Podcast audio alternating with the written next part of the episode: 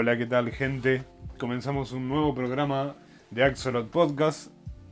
Hoy un programa especial eh, conmemorando el 2 de abril se cumplen 40 años de la guerra de Malvinas. Eh, vamos a estar eh, comentando algunos, algunas obras que hemos leído acerca de todo este proceso que fue en parte la, en parte la dictadura, en parte la culminación de una dictadura, un intento por querer, por querer salvarla, un intento desesperado que se llevó la vida de muchos jóvenes. Eh, bueno, para hablar de esto hoy está Carlos, acá a mi lado. Hola. César. Hola, esta vez no me dijo Gustavo, está bien. Y a mi izquierda está Mara. Hola. Eh, bueno, ponemos No, un. ¿y vos quién sos? Ah, y, Ah, yo, claro. y yo soy Luca Gentile, sabía que me olvidaba de algo. ¿Vamos Bueno. a contextualizar un poco? Sí, para entrar un poco en contexto, eh, recordemos que esta guerra se dio en el año 1982, eh, comenzando el 2 de abril y finalizando el 14 de junio del mismo año. Fue como un manotazo de ahogado de, Sí, de el Galtieri, ¿no? presidente Galtieri. eh, después, bueno, quisiera hacer un comentario respecto a, a su... Accionar. a- no, a, a la fama que tiene de borracho. O no sé, o lo hago ahora. Sí, decilo, Ah, no, no, sí, sé. sí, no, nadie No, que nadie- me parece que, que- que está mal No sabía esto esto de él, no sabía que tenía una fama de borracho. Sí. Sí, de, de que tomaba whisky, que tomaba las decisiones así. Me parece que andar diciendo, bueno, Galtieri, un borracho, de la Rúa, un inútil, de Macri, un estúpido. No, me parece que era gente que sabía lo que hacía. Que tomaba las decisiones muy conscientes, no hay que andar eh, justificando a estos neoliberales. que Es de la misma manera cuando, cuando hay algún hecho de violación y que plantean, no, pero es que son... eh, Claro, se busca justificarlo minimizando. Exactamente, no, son enfermos mentales. Y es como no.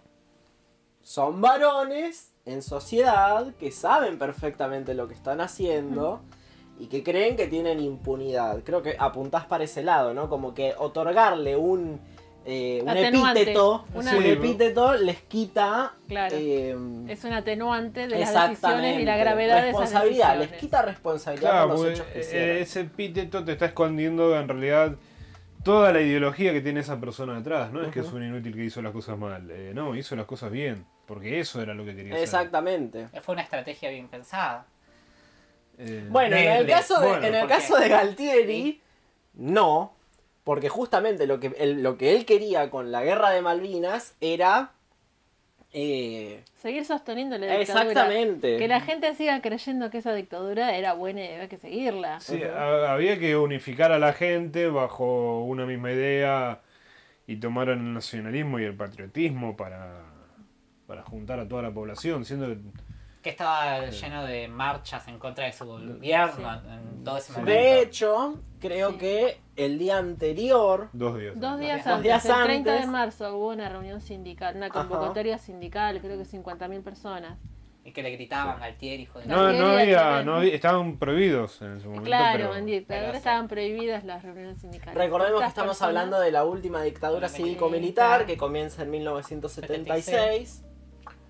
Eh, bueno, sí, finaliza en el, en el 83, pero bueno, este, este último intento se, se llevó la, la vi- la vida de personas, de, de muchos jóvenes que, a ver, hay un concepto de, de- de verlos como héroes, hay un concepto de verlos como Víctimas. víctimas. Creo que quizás no es, no es ni una cosa ni la otra. Soldados, no- la- muchos creo que no eran soldados. No. Ni siquiera habían terminado el servicio militar obligatorio. Ajá. Eh, bueno, eh, yo no sé, arranco yo con las obras más o menos que estuvimos leyendo. Eh, trajimos varias obras, todas literarias, menos No, un, texto de Leila Guerreiro. ah, tengo otro que no es, es no literario. Ah, Ah, perfecto. Eh, que bueno, también habla un poco del, del contexto, más que nada del contexto literario, qué enfoque se le daba o qué enfoque se le da a la guerra de Malvinas en la literatura. Eh, Este libro es un compilado de relatos, pero empieza con un prefacio que es oralidad y escritura en torno a Malvinas. Em, no recuerdo el nombre de la autora. Sé que está por aquí. Em, y explica más o menos que en los años 80 se intentó, con la vuelta de la democracia, se intentó desmila- des- desmilitarizar la población, eh, la ideología en realidad, pero también al desmilitarizar se desmalvinizó la idea, las ideas en la población y entonces se escondió todo lo que tuvo que ver con la guerra de Malvinas. Eh, y por, por los años 80 se daba esta idea de, mm, de víctimas, que en los 90 también se, se empieza a enfatizar mucho más esta idea de que los soldados que fueron era- eran víctimas que no querían, no querían estar ahí, que, mm, que fueron obligados, que, que no, se, no tenían ganas de pelear por la patria. Ya en los 2000 es donde se los empieza a ver en la literatura como héroes. Eh, como, como pibes que fueron, que está bien, fueron en parte, fueron víctimas, que fueron obligados a estar ahí, pero que tuvieron el valor de estar ahí. Ahí se empieza a cambiar el- el- la mirada que se tenía sobre la juventud. Eh, Te interrumpo. sí. El recopilatorio de historias está a cargo de Susana Santoni. Santoni, ahí está. Eh, ya en los, la última década, 2010 más o menos, es como que se, ya se empieza a mezclar esto de, de heroísmo y, y víctimas. eh, Siempre Ah. sumado a esta idea de patriotas y de ofrecer la vida por la patria, que es está en nuestro himno esto también, ¿eh? Siempre está ligado a esta, a esta Sí, pero- concepción. sí, ahí está, eso me- es lo que quería decir, como que es- está la idea de que siempre fueron obligados, de que fueron víctimas y en los últimos tiempos se empezó a ver que en realidad no, que había un sentimiento patriótico, de que muchos de lo que fueron, en- eh, si bien fue por una cuestión obligatoria muchos, querían estar ahí, querían defender la patria. Claro, uno Eh, siempre, en los ideales de la juventud son, es marcar la diferencia, Sí, ¿no? Después, bueno, todo esto del 2000 para acá, eh, se empieza a tener eh, una mirada más biográfica que autobiográfica en la literatura. O sea, las personas que estuvieron ahí, hoy ya adultos, pueden contar eh, en primera persona qué es lo que vivieron, qué es lo que sintieron. Que esa es una, esa voz, la voz que tenían, que tenían ellos, les estaban, eh, les fue negada durante los 80 y los 90. Eh, bueno, no sé qué otras trajimos además Eso, de... eh, todo lo que acabas de comentar, eh, lo leí con Los Pichiciegos de Fogwill. Sí, La voz en primera persona, eh, teníamos, por ejemplo, no todo lo que se conoce de Malvinas era como idealizado, uy, los chicos que vieron su vida, sí, algunos, bueno, fueron obligados a dar su vida.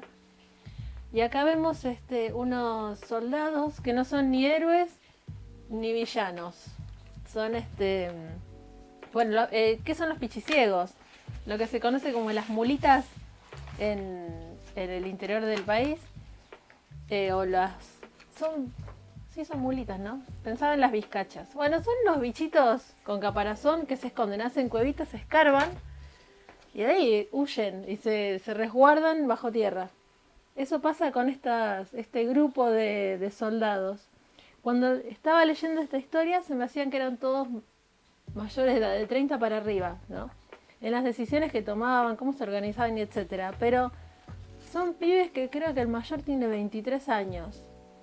En un momento dice, sí, porque somos todos pibes. Y ahí me di cuenta de, de que no era tan ficcional y que era más real de lo que parece esta historia. Yo lo tomo como si fuera una especie de no fiction, una cosa así. Porque si bien hay elementos que son comprobables, eh, las islas, los cerros, eh, cuando hablan del frío, del hambre, eh, esta, lo, que, lo que implica estar en la guerra, que yo lo conozco por literatura o por películas, como es, y esta historia de, de estos, ¿cómo es que se dice? Cuando no pertenecen al ejército, milicia. prófugos Ah, prófugos. Entonces, ¿qué pasa en una guerra? tienen que sobrevivir. No luchan ni por aquí, ni para allá, ni por una bandera, ni por otra, ni por una tierra. Luchan por sobrevivir un día más. Y alguna vez volver a donde de donde han venido, a su casa o etcétera. ¿Leyeron Fogwill? Sí, Pichifiegos. permítanme, permita, estaba escuchando muy atentamente lo que ustedes dos estaban diciendo y permítanme estar un poco en desacuerdo. ¿Por qué? Porque en realidad tengo que leer este texto que acabas de recomendar, eh, ¿De Susana que- del, del que desconocía su existencia, que se llama Oralidad y Escritura en torno a Malvinas. La verdad que no... Susana Santoni. Bueno, yo voy a hablar en realidad de que los textos hasta... A ver, no. ¿Cómo decir esto? Fogwill, con los pichiciegos, fue una novela que se escribió durante la Guerra de Malvinas. Eso, hay un bache de literatura o cosas que hablen de Malvinas desde que termina la, desde que empieza la guerra hasta los años 90, 2000. Y Fogwill con este, los pichiciegos en particular, eh, tienen una cuestión bastante heavy que Carlos les va a seguir comentando ahora. Esta novela se escribe durante la Guerra de Malvinas y cuenta el mito, cuenta la leyenda que Fogwill estaba eh, muy obsesionado con terminar la novela antes o el día que termine la guerra. Quería terminarla antes y que se publicara el día que terminó la guerra, ¿no? Entonces, eh, Fogwill con su mm, personalidad eh, de efervescencia, de, Es un de- poquito como vos, así intenso. de un poco De intenso. eh, se- en el medio se pelea con editores, se pelea con correctores. Y Que porque nadie quería publicar eso. ¿Qué te No, parece? no, no. Esto, esa misma. Porque idea, no nos da la idea de héroe. Acá No, nos no, plantea no, la idea pero de héroe. por Esa eso. misma idea y concepción la tenía yo. Eh, de que dije, fue que, que un chabón esté escribiendo esto en dictadura, criticando de alguna forma la dictadura Claro. por mandar a pibes a la guerra, digo, esto lo, lo tienen que matar a Fogwill, básicamente. Y yo tiro esa inquietud en clase, una clase brillante con Martín Coban. Y por lo menos lo que él me dio a entender es que en realidad para esa época la dictadura estaba tan gastada y tan desmoronada como aparato represor que ya como no, no les iba a importar o no censurar este libro. Entonces, Fogwill, sabiendo esto, porque esto también me parece importante, sabiendo esto de que el gobierno, va, la dictadura, no lo iba a, mm, a perseguir o a censurar o demás, en confianza se apura a escribir esta novela y lo que es importante es que él tenía gente infiltrada dentro del gobierno que le pasaba data sobre lo que estaba ocurriendo en las islas y hay una parte que es muy heavy que es en la que repito, es una novela que se escribió durante la guerra y tiene los números Sí. tiene los números de desaparecidos, de personas secuestradas, tiene los números de combatientes que están cayendo, de cuántos pibes se mandaron. Y todos esos datos existen Son y son de verdad. Entonces es una novela que por eso creo que es tan importante y a lo que, en lo que me opongo a quizás a lo que vos decís. Es que, primero que fue una novela que se escribió en ese momento, que es completamente irreverente, porque como vos decís, no plantea una idea del de héroe, exactamente, sino que plantea la idea de, un, de los desertores. Esa, no esa es la palabra. Desertores. Eh, y hace un, juego casi como en la, en la picaresca. Eh, Son estos Sí. hombres que hacen cualquier cosa por sobrevivir. Cualquier cosa. No hay moral que valga. Y los límites entre la argentinidad y lo británico se borran. Claro. Porque de hecho hay una parte que es muy buena en la que esto queda evidenciado, que es en la que a los argentinos les gustaba el rock bueno, el rock de verdad. En y el inglés. ro- exactamente, y el, El rock en bueno y de verdad es el inglés. Y los ingleses en la radio escuchan Folclore. exactamente. Sí.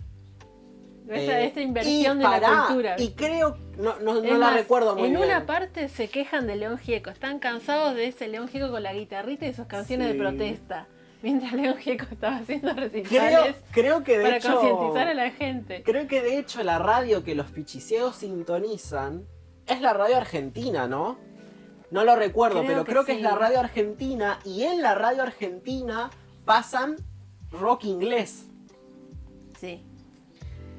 Em, cuando los ingleses llegan a la cueva de los pichiciegos y que los pichiciegos se venden, venden su territorio para que estos ingleses pudieran estar ahí en ese territorio y poder hacer un- una especie de, de comando y demás, ahí también se borran los límites entre la argentinidad y lo británico. Se borran completamente porque permiten esa convivencia y también hay una especie de convivencia y comercialidad de los cuerpos en la que para sobrevivir incluso uno de los pichis se acuesta con un inglés. Pero lejos de hacer que eso sea como una oportunidad para sobrevivir, lo hace porque quiere. Claro. Porque quiere estar con ese inglés. Yo leí ese pedacito, que incluso hay un pequeño diálogo que dicen, ¿qué? Si ellos se reconocen entre ellos, ¿cómo ustedes no se dieron cuenta? Si hace dos meses que están con él. Esto de la homosexualidad, que muchas veces eh, queda como forzado. Dije, Fogwill lo quiero tanto porque es, es tan real y no, es no se ve forzado. Esto también de la, el- el- la idea de ser hombre, de ser soldado, de pelear por la patria, qué sé yo, eh, y que queda a un lado esa parte, que también es completamente humana. Sigue siendo un soldado. Bueno, desertor. Es un oficial encima. Pero también es punto. Y también goza y ya está. Es que Y ahí se bajan esas banderas de patriotismo de que no, porque los ingleses no, porque los argentinos. No hay, no hay banderas, no hay nada ahí. Además, hay algo que a mí me parece muy importante y es que esta guerra fue una guerra inútil desde el hecho, desde el simple hecho del por qué fue esa guerra. Como lo dijo Lucas, fue una guerra de manotazo de ahogado para que siguiera la dictadura. Sí. Es decir, que si ganábamos, ¿dónde estaba la parte buena? ¿Me No. explico? O sea, el, el hecho de que Te hubiéramos iban, a, ganado te iban a regalar banderitas en, en Plaza de Mayo. iba a seguir la dictadura. Sí. Entonces, ¿dónde estaba la parte buena de esta guerra? El o sea, ganar implicaba seguir con un régimen horrible y perder también. O sea, perder era perder pibes. Sí. Que los cagaran matando. Perderlo fue. ¿Eh? Lo fue. Bueno, Fue. de hecho lo fue. Entonces, ya desde la base era una guerra completamente estúpida. Eh, Considerando que había conflictos con esa, con el territorio de las Islas Malvinas desde 1833, sí, estuve averiguando un par de cosas.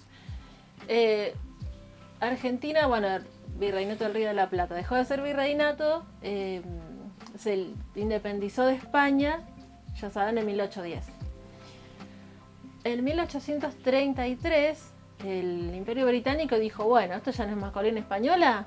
Bueno, ahí está cerca del paso del pasaje de Drake, está por ahí cerca. Tomemos este lugar que es súper estratégico. Entonces instalaron una colonia, los Falkland. eh, los habitantes se hacían llamar los Kelpers, que esto continúa hasta el día de hoy. Entonces eh, decidieron agarrar ese cachito. No, acá tenemos que.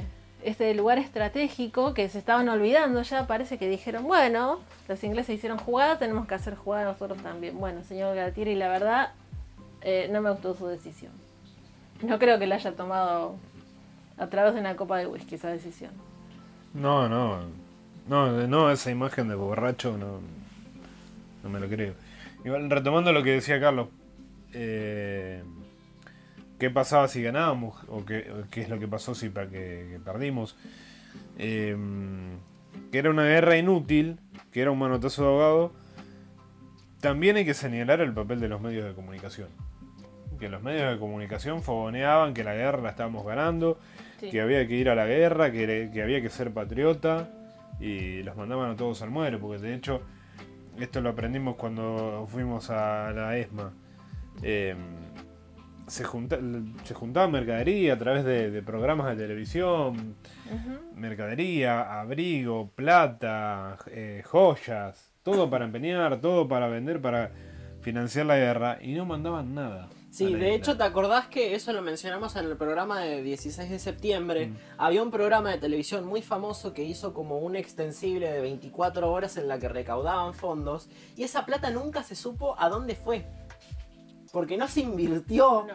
en mandarle cosas a, a los soldados de Malvinas. Como hace con las colaboraciones para las comunidades del interior del país, etcétera, va, va como filtrándose. Cada vez que se mueve ese dinero, esas cosas se van perdiendo, eh, cada uno agarra una tajada, entonces cuando llegó a destino no hay nada. Cuenta el mito además que la novela la escribió en tres días. No Allá sé. le están creyendo. No sé. Allá le están creyendo.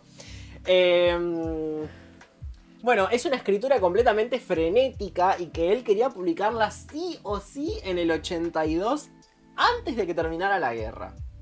O esta parte, o el día que terminara. No sé, él tenía esa obsesión que... quería generar la leyenda y el mito. Exactamente. Bueno, lo logró. Porque a esto, a, mira todo lo que tuve que contar para llegar a, lo de Susana.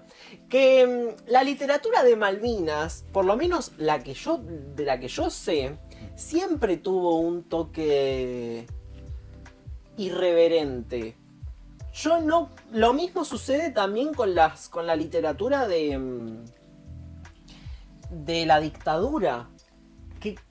Muy poca literatura lo toca con un tono de solemnidad, pero por el hecho de que los registros reales que hay, como por ejemplo los diarios, las cartas, los, em, las entrevistas a excombatientes y a, a- a personas torturadas y demás, ya cargan con una, con una esencia tan solemne y tan innegable que hacer literatura sobre eso es es, qué sé yo, no, es- no quiero decir redundante, pero es como...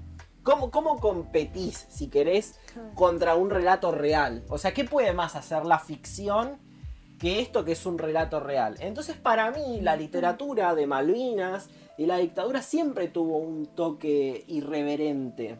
Claro, pero ella no dice que no haya sido irreverente. Vos planteabas lo de víctimas Le- o claro, héroes. ¿Cómo se concebía al combatiente de Malvinas? Eh, que también, vamos a decir, eh, es algo general. Eh, y que también es algo que se dio en la sociedad. O sea, la sociedad en los 80 dijo, bueno, estos son héroes. Después se, los empezó a victimizar. No, perdón, al revés. No sé, yo ahora, la verdad, leyendo alguno, me he leído un cuento y he leído el libro de Leila Guerreiro, La otra guerra, y estoy, yo los veía como víctimas, más que como héroes. Ahora creo que no, no estoy convencido ni de ni, Ni de ni de una cosa ni de otra. Y es que es complicado porque hoy hablábamos con vos justamente eso, que no pensamos que entre esos soldados había eh, gente de la dictadura, ¿no? Que torturaba. Yo no sabía esa parte, o sea, Ah, miren sí. qué pelotudo que soy, que jamás se me ocurrió la remota idea que dentro de los soldados que estaban combatiendo en Malvinas podía haber represores. Ujú. Entonces, ¿es un héroe o es un villano? Y siempre se juega con esa dicotomía del héroe-villano. ¿Quién es héroe y quién es villano? ¿Quién es la víctima? ¿Quién es o sea, victimario? ¿cómo, cómo clasificamos a estas personas? ¿Y por qué Porque- tenemos la necesidad de claro, clasificar? de esa pensaba mane- de esa eso. manera ¿Por qué tenemos que clasificar todo? ¿Viste? Hasta lo- los roles que de gente que ya no está, qué sé yo. Quiero terminar una idea con Sí, Fogwill. no. Así pasamos a otra cosa. Fogwill plantea esta novela como un contrarrelato eh, de lo que era lo hegemónico, que era justamente lo que Lucas estaba diciendo, que era el vamos ganando. Fogwill, que supuestamente termina de escribir la novela antes de que termine la guerra, plantea que ya íbamos a perder la guerra. Y además se inventa testimonios de excombatientes. O sea, hasta eso llegó a pensar el chabón. No me gusta mucho eh, la actitud de... ¿De este. Fogwill? Ajá. Pero bueno, para mí eh, eh, está re... ¿Por qué no te gusta? Este es el Carlos que cuestiona. Me parece un aprovechado. Obvio. Quería hacerse su mito y su leyenda justo en- con esta con esta obra. Esto en ese podemos tocarlo en momento. la otra guerra. ¿eh? También. esto Me que parece está un diciendo. aprovechado que, que se quiso hacer, el que tenía conciencia, el que eh, sentía mucha empatía y mucho dolor, y, y en realidad estaba completamente absorto, no le importaba nada, solamente quería sacar su libro. Pero es también es un poco discutir la guerra durante la guerra desde la literatura. Pero esa, esa era su intención, ¿Qué cosa? discutir la guerra durante la guerra. Y a mí me parece que sí, porque es- de No hecho, o sea, hay que leer el libro, pero en el libro yo lo que recuerdo es, es justamente plantear esto de que los enviados no son héroes, tampoco va a haber soldados que van a pelear por la patria, sino que al, al primer momento son desertores, se van y dice, esta es una... Plantea esto como la guerra como mal pensada, o sea, ¿cuál era el beneficio de esta guerra? Y además... eh, deja en un libro testimonios sobre los vuelos de la muerte también, que me olvidé de Sí. mencionar. O sea, él Sí. ya tenía información sobre eso, lo plasma en un libro. eh, y para mí eh, el hecho de plantear un final en el que perdemos la guerra es también una posición política de ya... De nuevo, o sea, ganar la guerra era también perder porque iba a seguir la misma mierda. Eh, otro dato de color es que al finalmente la, la novela se publica en el 83 y Fogwill se enoja. y queda súper enfurecido. Eh, No logró la apoteosis que quería. no cumplió con su objetivo, Lucas, así que mirá, Bueno, por lo menos eso. Eh, y este dato, yo no sé si ustedes tienen información sobre esto. Yo no, la verdad, lamentablemente no me preocupé en googlear esto. Pero la guerra de Malvinas es de entre las guerras, no sé si alrededor del mundo o en Latinoamérica, lo tengo así anotado, pero la guerra de Malvinas tiene más muertos por suicidios que por caídos en combate. Registrados. En otras guerras no sabemos. Claro. Terrible. sí. eh, también habría que ver eh, los traumas con Claro, el estrés postraumático, sí, se habló mucho sobre eso.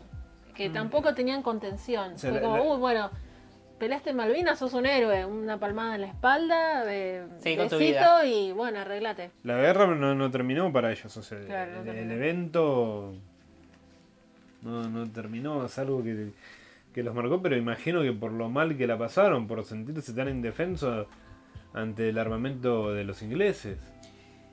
Sí. Bueno, es- eso es a mí algo que siempre es menciona en una parte que dice las chicas cuando saben que vas a la guerra y piensan que es como en las películas, que la bomba estalla y es suavecito. No, dice, la explosión te retumba hasta en los huesos y la sentís por mucho tiempo. Como que está todo desde afuera muy romantizado. Ay, sí es esto, esto de, seguimos con lo del heroísmo, que yo pienso en el mío Cid, así a caballo, con la lanza, pero la lanza tenía sangre, dale, chabón, mataste a alguien, o te están por matar. Entonces esas ideas se van, se van para otro lado, dejan de, de importar. Y solo queda lo que es eh, sobrevivir. ¿Puedo des- eh, mencionar algo de, de un cuento? Sí. El cuento se llama Cruzado, lo escribió un excombatiente, es un cuento cortito. Eh, Daniel Grau. Eh, dice, antes de dormir me voy a tomar un café con leche. ¿Querés una, Daniel? Te preparo, ofreció. Dale, gracias, Toto. Sacá mi jarro que está abajo de la almohada, le dije. Pero mira vos, ahora la llamás almohada. Dos tubos de granadas de mano envueltos en una manta. Y bueno, ¿cómo querés que la llame? Al fin y al cabo cumplí la función de almohada. Eh, ¿O no era ahí donde apoyábamos nuestras cabezas noche tras noche para conciliar, aunque fuera un sueño de mierda? Tenés razón, después de todo no es tan incómoda. Pero digo yo, ¿dormir sobre una almohada de granadas no traerá malos sueños? ¿Será eso? ¿Sueños un poco pesados? No, no seas supersticioso, Toto. Además, recordá que es nuestro pasaporte seguro a la muerte y sin sufrimiento, le dije. Le teníamos más, le temíamos más a la agonía que a la muerte. Aparte de la caja de mil municiones para los fusiles y otras tantas para las pistolas, los tubos de granada y las tres granadas antitanque, era parte del arsenal con el cual contábamos para defendernos, y también nuestro pasaporte seguro al otro mundo, con garantía de no padecer sufrimiento físico. Si una bomba cae en nuestra trinchera o muy cerca de ella, como para hacernos daño, el arsenal respondería como una explosión en cadena. O sea, estaban así en una situación de muerte inminente constantemente. Y de hecho parecían más anhelar una muerte rápida que una muerte en combate. Martín Cohen maneja un concepto que a mí me gusta mucho. Mara revolea los ojos, pero bueno, lo lamento. Es, es mi recorrido. Por supuesto, hágalo. La guerra fue un sinsentido. La guerra es un sinsentido. Entonces, en esto, en esta idea insoportable para los soldados de que la guerra es un sinsentido porque ganarla implica continuar con la dictadura, Martín Coam plantea que el suicidio quizás es darle un sentido. Esta idea de que es insoportable de haber ido a la guerra por nada, quizás el suicidio sirva para darle un sentido a la guerra. Es bastante polémico y fuerte esa idea. ¿Cómo que el suicidio le da sentido? Sí, sin sentido. es una guerra sin sentido, Sí. ¿no? Bueno, ahí con no me dijo nada nuevo. Por Sí. eso revoleo los ojos. Sí. Es una guerra sin sentido. El suicidio llega como... No me sale la palabra, pero como para...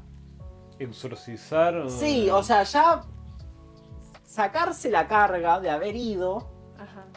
Misión cumplida. Exactamente. Mi vida no tiene otro, otra motivación. Exactamente. Y que además esto contrasta, va no contrasta, pero viene con la misma idea de en el texto de Leila Guerreiro, que vemos como por ejemplo, apenas termina la guerra, las personas se olvidaron, parece ser, de la Claro. guerra. Es como, bueno, ya está.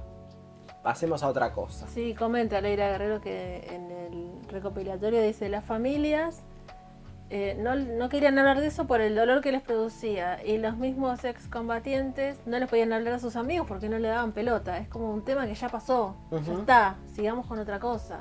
Ujú. Yo estaba pensando en, en Durkheim. Durkheim. Sí, en la peli de. No, no. El Emil Durkheim. Ah, O Durkheim. ¿Sociólogo? Sí. Que él hizo un trabajo sobre el suicidio. El suicidio. Eh, estaba el suicidio anómico, el altruista y no me acuerdo el, el otro. El nombre. Pero es que cuando se rompen los lazos con la sociedad.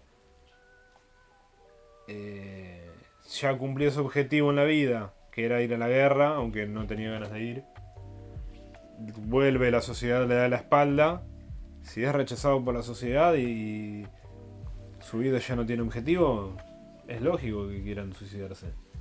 Desde esa perspectiva que plantea Durkheim.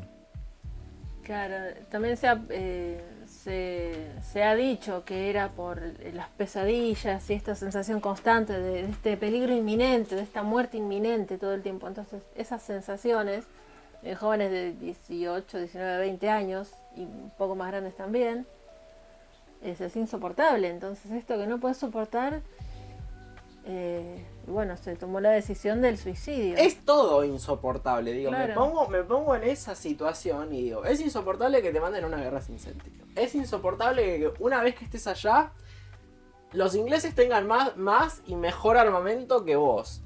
Es insoportable estar cagándote de frío que no lleguen las provisiones. Que el Estado es te abandone. Exactamente, es insoportable sentirte olvidado y abandonado por el Estado.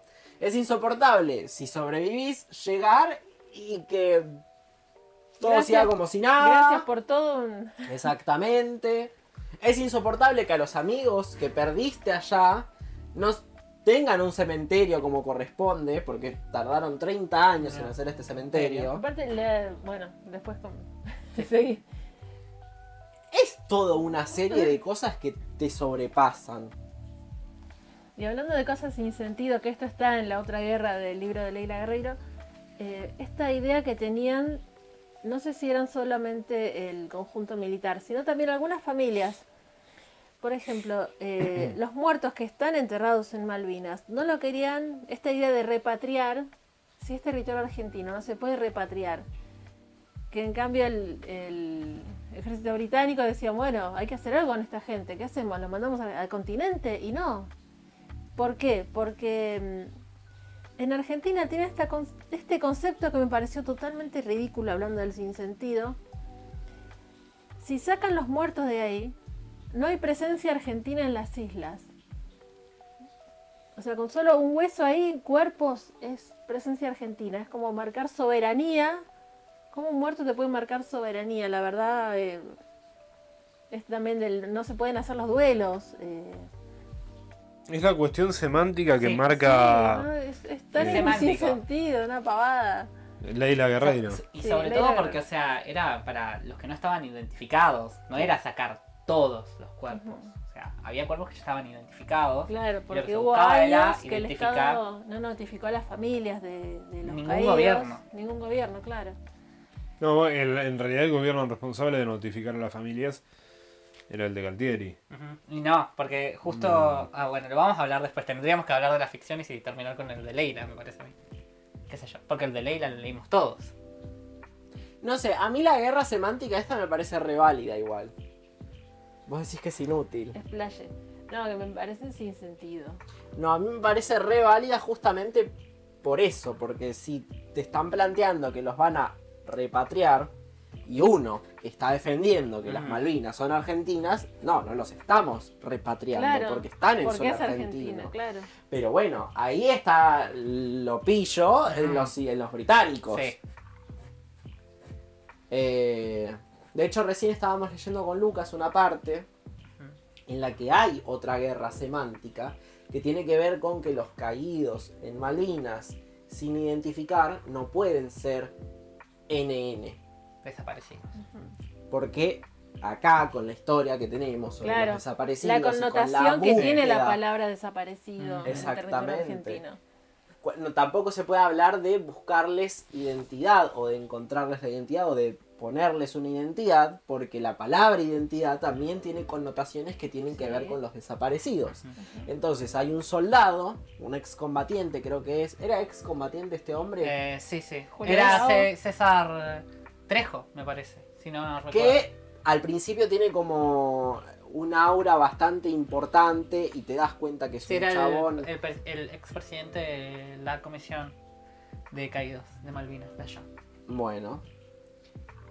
Es un chabón que tiene una, una presencia fuerte en la que la entrevistadora da a entender que no está de acuerdo porque la verdad es que estaba diciendo bastantes pelotudeces el chabón. Y Con esto, con esto de, de que iban a hacer un carnaval de huesos, que sacarlos de, la, de, las, de las tumbas. Que era toda una falta de Exactamente, respeto. que era... Tiene una Todo, un plan- actitud. todo, todo se reducía a un plan de los ingleses. Claro, tiene una actitud un poco Ah, conspiranoica. Sí. Sí, sí, eso no, exactamente. no Pero- mencioné eso. Pero tiene razón cuando habla de esto, de que no se puede estar hablando ni de NNs ni de otorgarles identidad, sino que hay que localizarlos. Y a mí eso me parece re válido, porque es verdad, no sabés cuál es el soldado que está ahí y no podés mezclar, superponer estas dos. Ideas.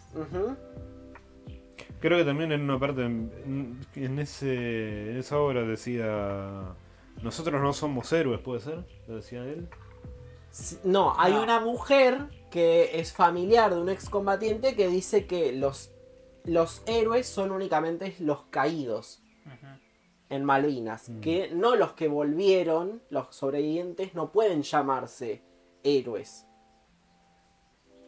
Y ahí está el tema de que entre los caídos había gente, había soldados que eran cómplices de la dictadura. Ujú.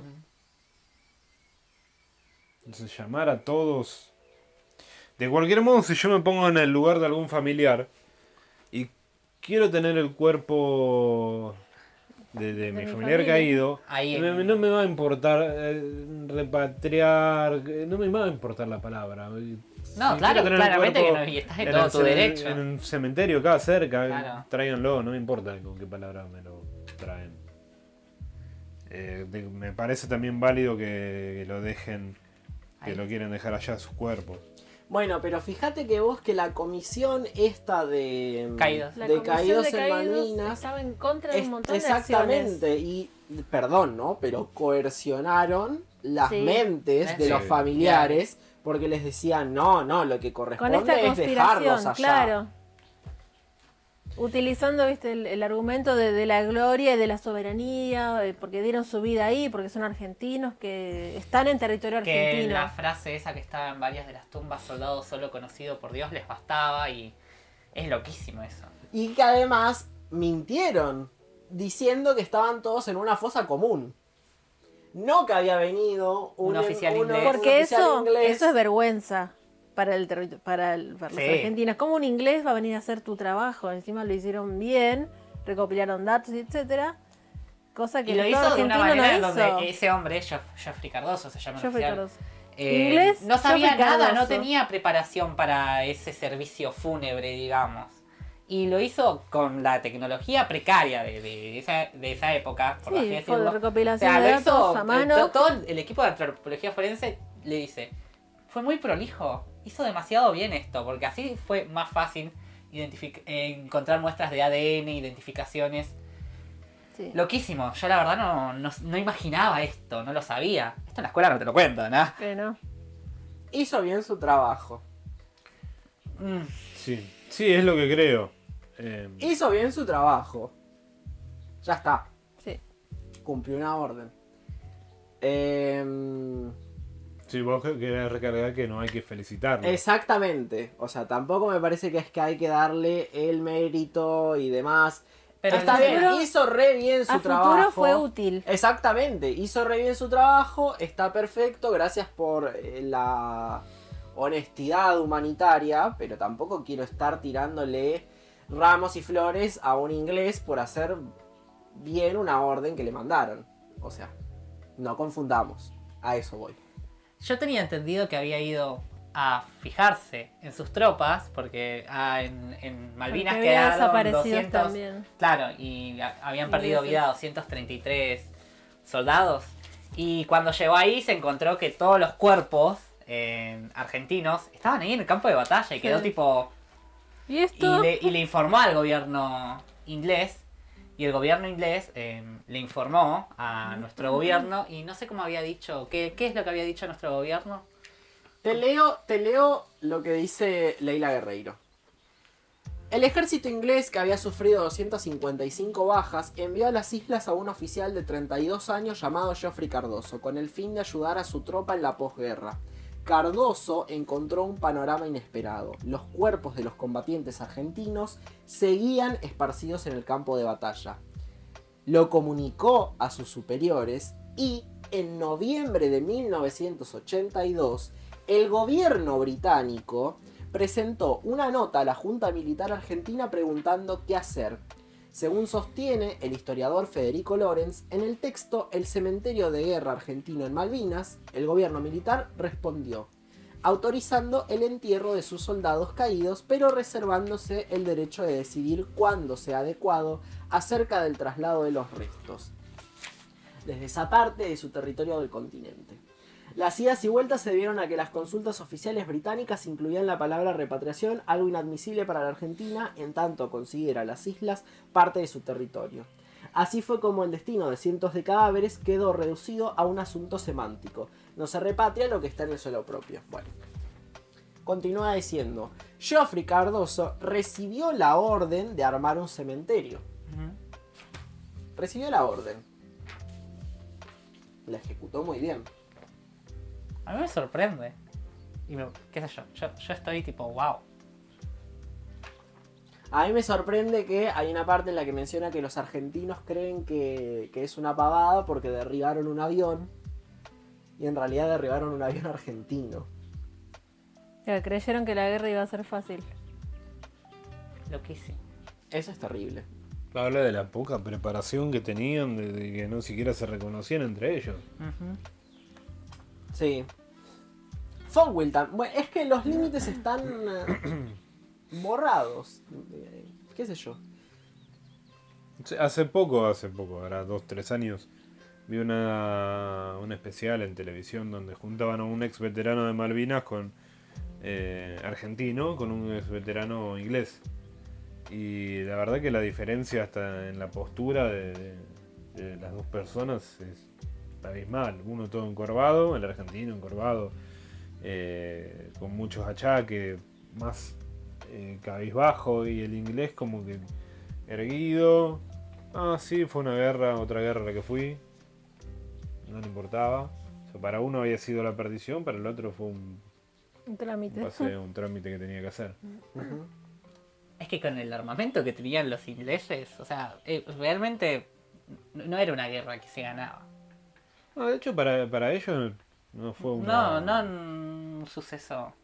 Va, de- depende, porque el gobierno de Margaret Thatcher también lo usó de esa manera, ¿no?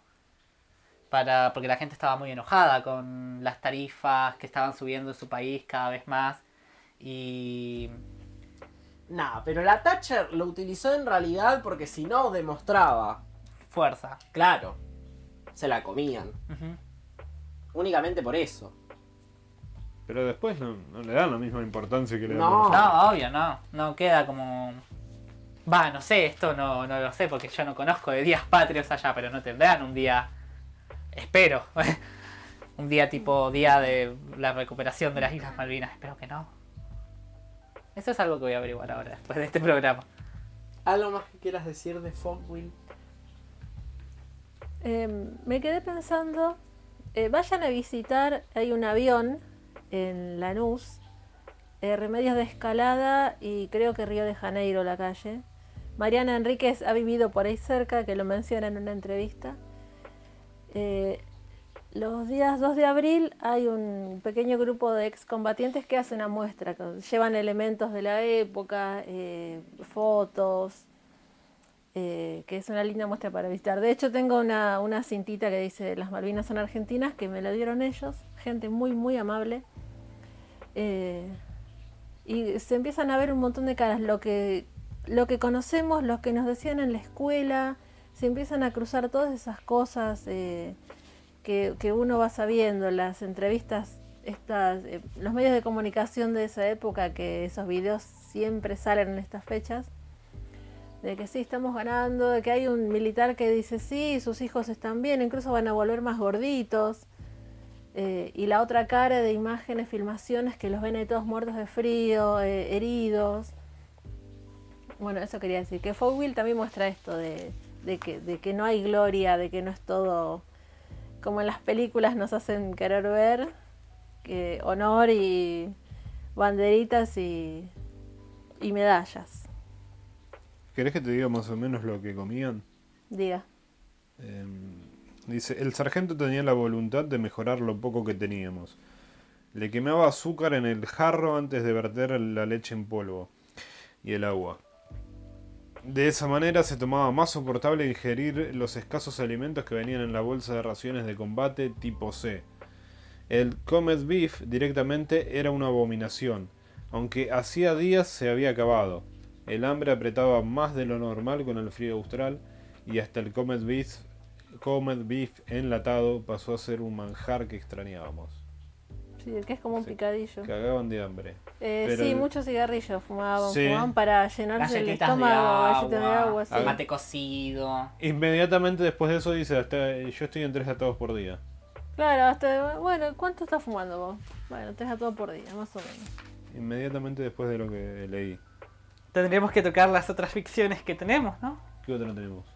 Bueno, mi otro libro es. Ah, para continuar con mi siguiente libro, hay una frase que. Sí, Mara, también la dijo Martín. Que es que escribir. Hombre, hombre que ha vivido. Es escribir sobre la. o parodiar a Malvinas implica no haber ido a Malvinas. Hablar de lo que no se sabe. Exactamente. Fogwill no fue a Malvinas. El autor del que voy a hablar ahora tampoco habló Malvinas y también hace una especie de parodia. Es Pablo Farrés con Mi pequeña guerra inútil.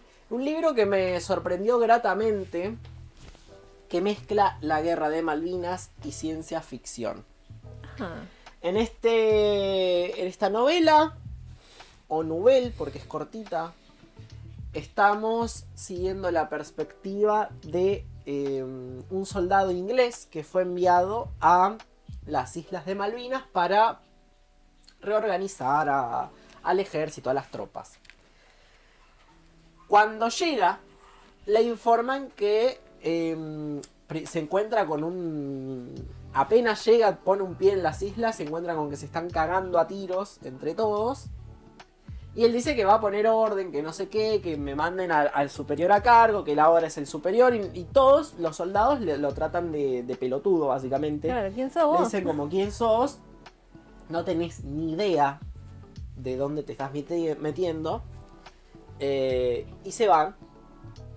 Y cuando él llega a hablar con como que el superior de las tropas, pero bla, le dicen que, em, que estaba re equivocado y que en realidad él no llegó a las islas ese día, sino que la guerra de Malvinas está hace 30 años y que él durante 30 años estuvo en la guerra de Malvinas, solamente que cada tanto pierde la memoria. Ah, Y que no es un soldado inglés, sino que es un soldado argentino. hablando de estrés postraumático. Es terrible. Yo la verdad es que me hubiera re gustado que Lucas por lo menos la lea porque sé que le va a gustar y porque no logro poder articularla de una manera coherente, sino que simplemente la tomé como un relato ficcional y ya. Entonces, esa es como mi recomendación de, si no tienen conocimientos de literatura o de teoría literaria y quieren únicamente algo que tenga que ver con ciencia ficción y Malvinas, este es el libro indicado. De hecho, me recordó muchísimo al libro o la película Aniquilación. En la película está Natalie Portman. Porque Malvinas se convierte en un territorio eh, irreal, problemático. Las islas, por ejemplo, se mueven, pero no es que se mueven un par de centímetros, sino que van recorriendo Son como el balsas, globo- ponele. como Exactamente, y se separan y se vuelven a juntar. Y el plan que tienen para terminar con esta locura de estar encerrados durante 30 años es destruir a las Malvinas con una bomba. Y hace 30 años que vienen planificando esa destrucción. Y el encargado de hacerlo con sus huellas dactilares es, el- es nuestro protagonista de la historia que está completamente trastocado. Que no, no se acuerda que él planificó eso. Es un poco como en el club de la pelea. Claro, que lo le que te iba a dejó comentar dicho- como Tyler. le dejó dicho a los soldados que eh, si yo les digo que, no sé, que Carlos no soy yo, sí soy yo, hagan, hagan tal cosa. Entonces, este chabón llegaba y le decía, no soy. Carlos, Claro, hay una disociación de la personalidad. usted nos dijo que diría eso. Así que tenemos que... Estás- Y él está completamente loco porque no. No ubica que es real y que es- Exactamente. Y además en el medio también hay como una, espe- una especie de, de correlato en la que mm, él tiene una mujer e hijos y un, y un perro. Y se encuentra con la mujer en las islas y se encuentra con el perro que lo ataca y lo vuelve a atacar. Y es como que vuelven todas esas pesadillas del mundo real, lo atormentan en las islas. Eh, no quiero spoilear mucho, pero es, es. No sé, seguramente hay una película sobre esto, pero. Es la historia que se vuelve a contar y se repite y se repite. Y al- cuando te acostás a dormir y al otro día todo vuelve a empezar. Y, es com- y así están estos soldados que vuelven a lo mismo y vuelven y Mm. vuelven y vuelven y no se termina. Eh, y está, está muy buena. O sea, yo como construcción está muy buena. Y no los quiero spoilear, pero hay una Yo ya compré, no te preocupes. Ya hay compré, una la quiero leer. parte en el que em, hacen completamente parte al lector y a mí se me voló la cabeza porque em, lo leí y dije, no puede ser, el lector es parte de toda esta farsa y de todo este mecanismo. Y el lector, o sea, yo estoy ahí en esas islas, en ese momento, y soy yo. ese Claro. personaje y este protagonista que está dudando de su identidad. Y no- y, o sea, yo ahí dije, Wow. wow. Sí. Es un muy buen libro. Así que, bueno, nada, eso. Me toca a mí. Sí. No, eh, Carlos había comprado una novela ya en Capital. ganadora del premio Futurock Novela 2021. Se llama Ovejas. Es de. Futurock. Sí, Futurock. Eh, Sebastián Ávila es el autor. Es un licenciado en Historia de la Universidad de Buenos Aires de 2013. Historiador de Malvinas. Y lo que cuenta es de un grupo de Malvinas. eh, un. ¿Cómo se dice? Una patrulla, una patrulla de Mal- Malvinas, que le encargan cuidar un faro que está ahí a unos, no puedo decir metros de Malvinas, pero está ahí cerca de Malvinas y es un lugar como estratégico en la batalla.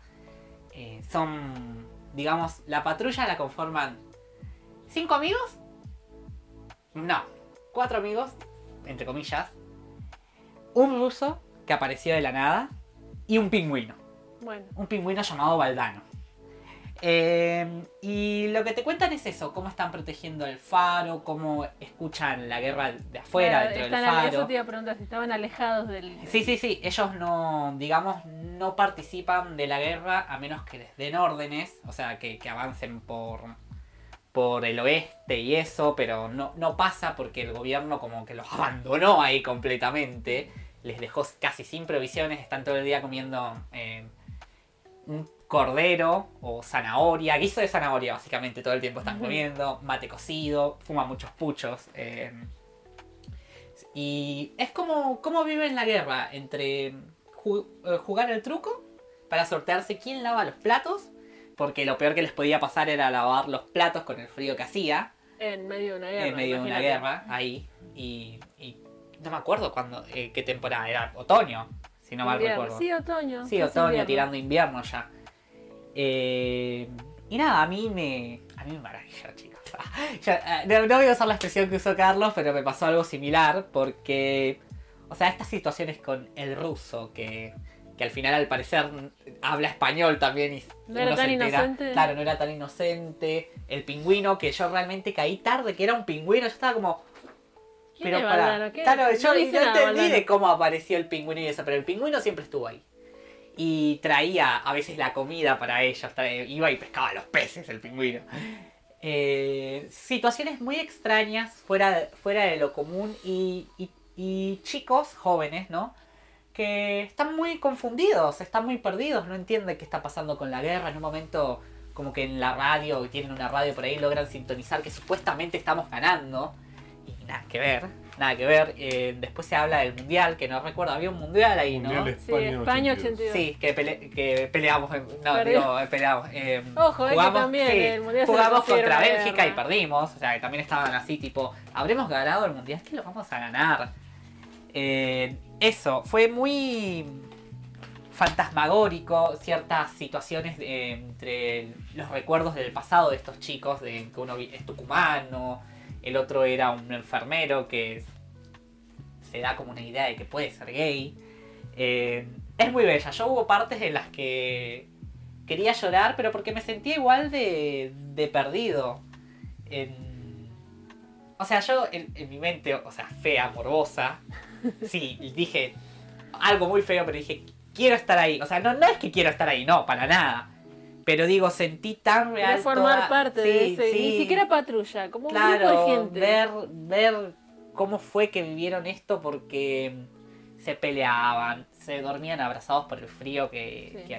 que- en el que estaban, iban a patrullar en las noches, eh, y hacían minas. Eh, hay un hay un enemigo acá, un enemigo inglés obviamente, que le dicen el fantasma. Y yo les puedo decir que no, era re de terror, porque que ya que le digan el fantasma era. Y que era como un francotirador nivel dios ahí que después eh, empieza a buscarlos y eso. Increíble, a mí, sobre todo porque nunca leí ficción sobre Malvinas. Y de hecho yo me quedé, como habrán notado, callado gran parte del programa. Pero porque realmente no sé mucho de Malvinas porque después de leer esto, después de leer La otra guerra de Leila Guerreiro, me doy cuenta que los que nos explicaron en el colegio fue nada. Cre- eh, creo que lo único que recuerdo del colegio es esto de que derribamos un... No, de que nos derribaron un El- Canberry o Cancerbero, no me acuerdo cómo se llamaba nuestro buque. El general No, Belgrano. El general. El O nosotros habíamos derribado un Canberry, un... No me acuerdo. No, no, no, no, la escuela. Nada, o sea, No, yo de, nada gra- de grande, de de, grande descubrí, o me entendí, que la guerra fue en dictadura. Sí, Claro. Galtieri Claro, eso chabón, también, o sea, Estados- no... claro, la democracia volvió en el 83. No, y estas cosas no que- se dedican a explicarte. Claro, esta poca información. Es, es como un... Bueno, chicos, pasó esto y esto. Te quiero hacer una pregunta. Sí. ¿Por qué ovejas? O- ¿Por qué se llama ovejas el libro? ¿Tiene alguna referencia? Primero tiene que ver porque todo el tiempo están comiendo cordero y porque justamente son ovejas, son rebaño. chicos, son un rebaño que fue enviado ahí a nada, porque el faro realmente no, no le interesaba por lo visto a los ingleses, o sea, solo aparecía este personaje, el fantasma, porque encima lo llaman así, o sea, uno no sabe si es Porque real este ven. fantasma o no.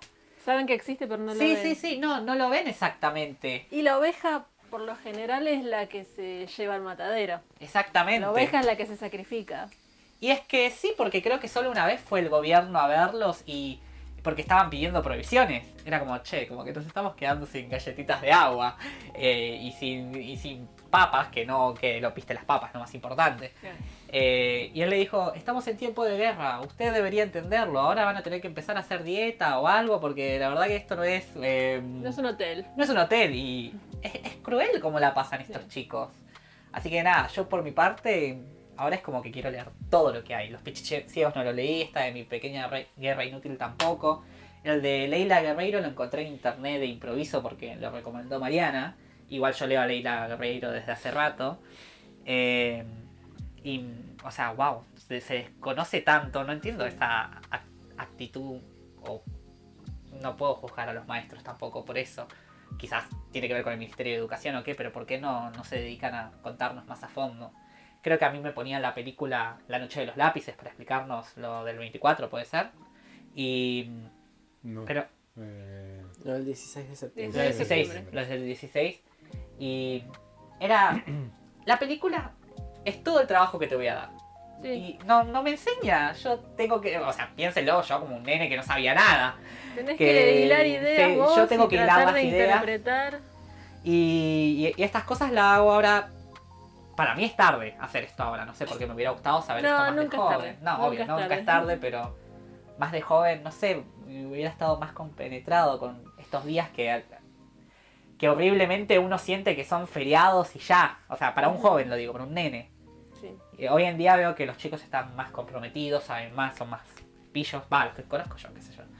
Mi círculo, que son chicos Y se genera más empatía con esta historia de Malvinas cuando dicen, che, eran pibes, tenían 18 años. Y Claro, cuando porque sos es- adolescente, decís, che, tiene mi edad y yo estoy acá y qué estoy Claro. haciendo y ellos les Porque eso tampoco esto. me lo explicaban, tipo, en la escuela, no me decían que Pero era- con esa idea de. Teníamos de esa idea de que ¿eh? era...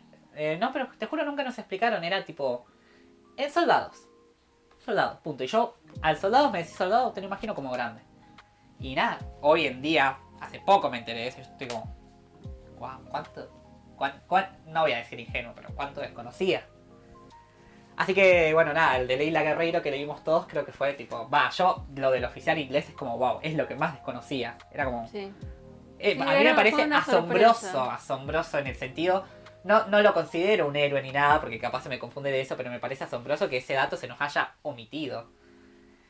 Eh, Pero no fue una decisión no, claro. ingenua No, omitirlo. obviamente, claro, eh, eh, que después dijiste eso y la verdad tiene sentido, claro, ¿cómo, cómo nos van a contar esto? sí, hay toda una nebulosa ahí. Sí, una y- nebulosa, que acá lo que me gusta, volviendo a tirar a, a ovejas, que dice Claudia Piñeiro, dice que es una de las mejores novelas que- de Malvinas que leyó y que las situaciones extrañas pueden haber sucedido perfectamente porque lo que pasó durante la guerra es algo que desconocemos, que se nos negó, es verdad. Claro, entonces como no lo conocemos puede ser verosímil. Puede ser, exactamente, o sea, ca- cada, yo, cada ficción que tome es como, no sé, me la voy a creer, o sea, pero porque es verdad, yo mismo desconozco mucho de, del tema.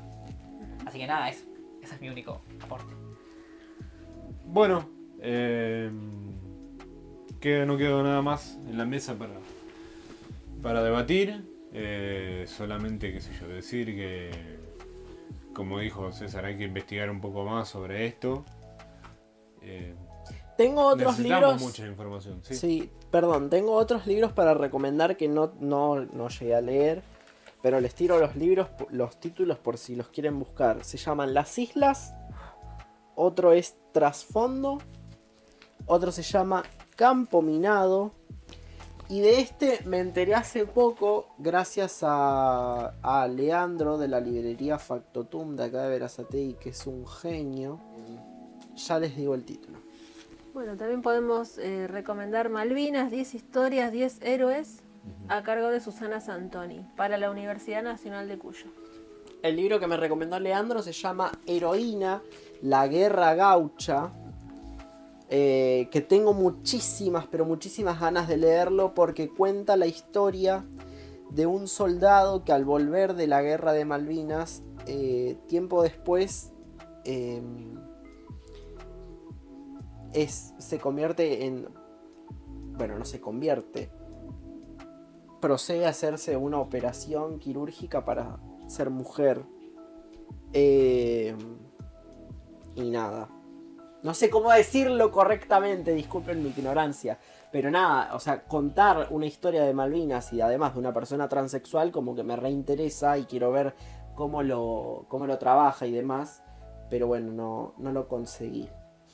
También me parece que es importante remarcar estas fechas, como dice César, trabajarlo en las aulas eh, el 24 de, de marzo, que fue el Día de la Memoria, Verdad y Justicia, y el 2 de abril, que es el día en memoria de los caídos en Malvinas. Eh, nada, es, son fechas en nuevas instancias como para repensar y volver a, a, a- a pensar en la memoria y en lo importante que, que esto es, en darle la importancia que se merece y la relevancia que se merece, tratarlo con el cuidado también que se merece. Disculpen si en algún momento hubieron risas o comentarios desafortunados, pero nada. Bueno, Tratamos de, es- tra- de- de tratarlo con la mayor solemnidad y seriedad posible. Eh, y bueno, eso, O Lucas. sea, no, sin olvidar que también, eh, si bien lo tratamos con, con seriedad, es una charla entre amigos la que estamos proponiendo acá. Y sí, obviamente va a haber algo de, de, relaja- de- de relajo. Porque es un tema muy Eh, oscuro. Perdón, pero to- Sí, es- al menos oscuro. de los pichiciegos, como lo contaron, yo me quedé tipo en silencio, pero bueno. Y en lo que contaba Leila Guerreiro, o sea, todo lo que cuenta es eh, la otra guerra de Leila Guerreiro, eh, léanlo por favor, es muy eso bueno. ya no es ficcional. Eso ya no es ficcional y es muy muy fuerte todo lo que cuenta, o sea, y, y es más fuerte cuando te das cuenta de, che, no sé nada, o sea, o, o- o cómo no sabía esto, o cómo, por qué no se sabe, porque a los medios tampoco llegó mucho de esto que, con- que cuenta Leila, o sea, hoy en día que ella trabaja Claro. con situaciones ahora de 2018, 2017, o sea, Claro, que sean fechas conmemorativas eh, que nos sirva de excusa para, mm, para seguir investigando y no quedarnos con los discursos que, que nos han enseñado a lo largo de estos años. exactamente. También nos sirve para. Perdón, pero ustedes saben que yo soy repartidario de algo. Pero también estas fechas nos sirven para acordarnos quiénes están en el gobierno. Y cómo algunas personas que están en el gobierno y también en los medios de comunicación defienden y proclaman discursos que avalan el hecho de que las Malvinas no sean argentinas, que es un territorio británico, que hay que cederlo, como por ejemplo Patricia Bullrich, Viviana Canosa, el mismo Macri también, que...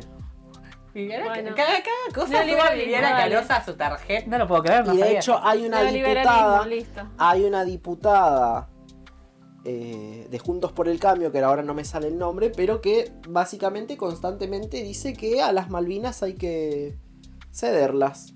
Como que el primer mundo es eh, Inglaterra y que allá están los civilizados y acá no. Pero bueno, cobra un sueldo del Estado. Bueno, bueno, mi ley también creo que propone. Nada, estas fechas sirven para repensar eso, ver cuál fue de, de verdad el sacrificio humano que hubo en esta guerra, las vidas que se perdieron y todo lo demás, to- digo, todo lo, las consecuencias que hubo. Cuántas familias resultaron lastimadas, la historia completamente olvidada, el estado que Ausente. ausente. Hacer un. Mea culpa también, un- un revisar nuestras conductas, porque. Bueno, quizás nosotros, por la edad que tenemos, no somos tan responsables, pero cuando los excombatientes volvieron al continente, eh, no se los trató de la mejor manera, no conseguían trabajo, no conseguían un subsidio, no, no tenían un psicólogo, na- nadie que los contenga. Eh, la gente le daba la espalda también acá. Sí. A nadie le gusta hablar de la guerra. Y eso no debería ser así. No debería ser un tema Tabú. tabú, por así decirlo. Eh, nos vemos en el próximo programa. Y Gracias por acompañarnos, escucharnos. Sí, de- compártanlo, denle like, déjenos sus comentarios, sus opiniones. Cómprenos un cafecito. Para mí. Ah, Digo. eh, y nada, nos vemos en el próximo programa.